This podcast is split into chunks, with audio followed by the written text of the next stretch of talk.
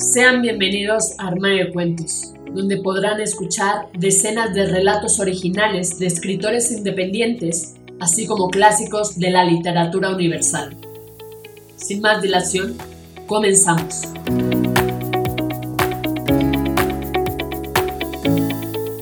Hola, ¿cómo estás? ¿Escuchas Armario de Cuentos?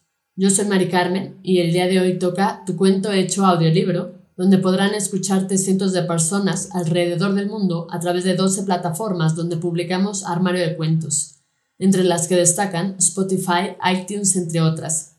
Si quieres saber cómo hacernos llegar tu cuento, entra a la página www.armariodecuentos.com. Dicho esto, damos inicio. De Yabú Rojo, de Iván Rosé.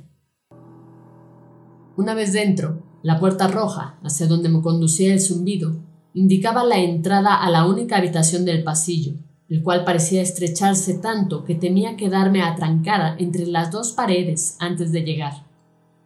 Al abrirla, una luz roja y abrasadora, como la de las barras luminiscentes de un calefactor, iluminaba la estancia con tanta intensidad que tuve que frotarme los ojos varias veces para poder enfocar la vista.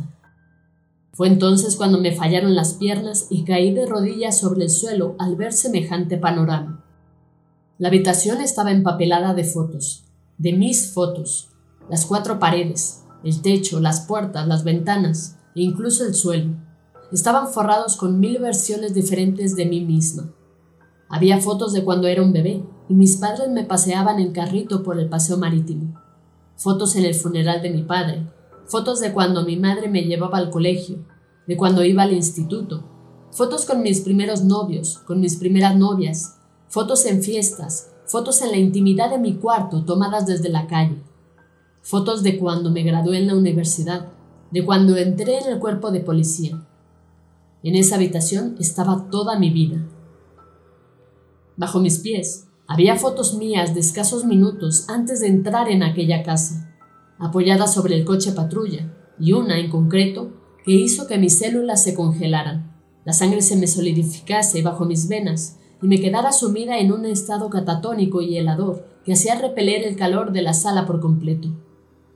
Era una foto mía en esa habitación, en ese mismo instante, como si yo hubiese estado ahí antes, contemplando la foto bajo mis pies, tomada por una figura negra que se erigía a mis espaldas reflejada en el espejo de delante.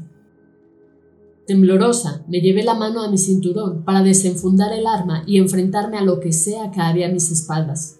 Pero antes de que me diese tiempo a apuntarlo, antes de que pudiera ver la monstruosidad de su cara, un flash me cegó. Agente Meunier escuchaba en la lejanía mientras me despertaba de mi letargo encima del escritorio.